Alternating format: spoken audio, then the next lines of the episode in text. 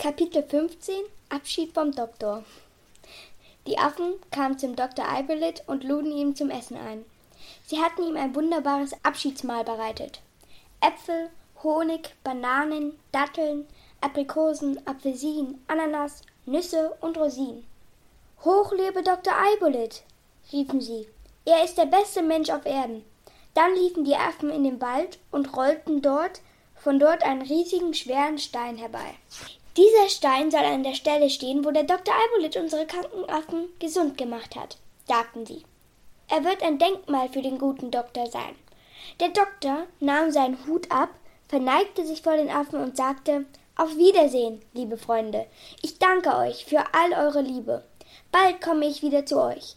Bis dahin lasse ich das Krokodil, den Papagei Karudo und den Affen Chichi bei euch. Sie sind in Afrika geboren.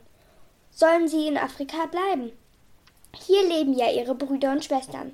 Auf Wiedersehen! Nein, nein, riefen das Krokodil, Karudo und der Affe Chichi wie aus einem Munde. Wir lieben unsere Brüder und Schwestern, aber wir wollen uns nicht von dir trennen. Ich werde mich selber nach euch sehnen sagte der Doktor.